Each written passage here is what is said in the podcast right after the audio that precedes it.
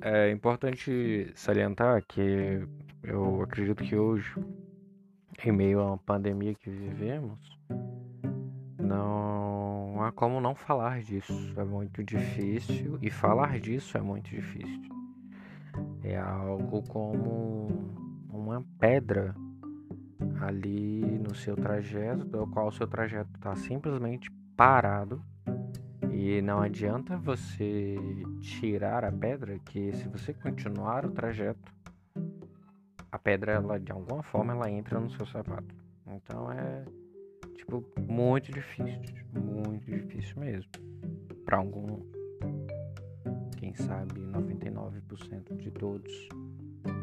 Mas eu não sou IBGE, enfim.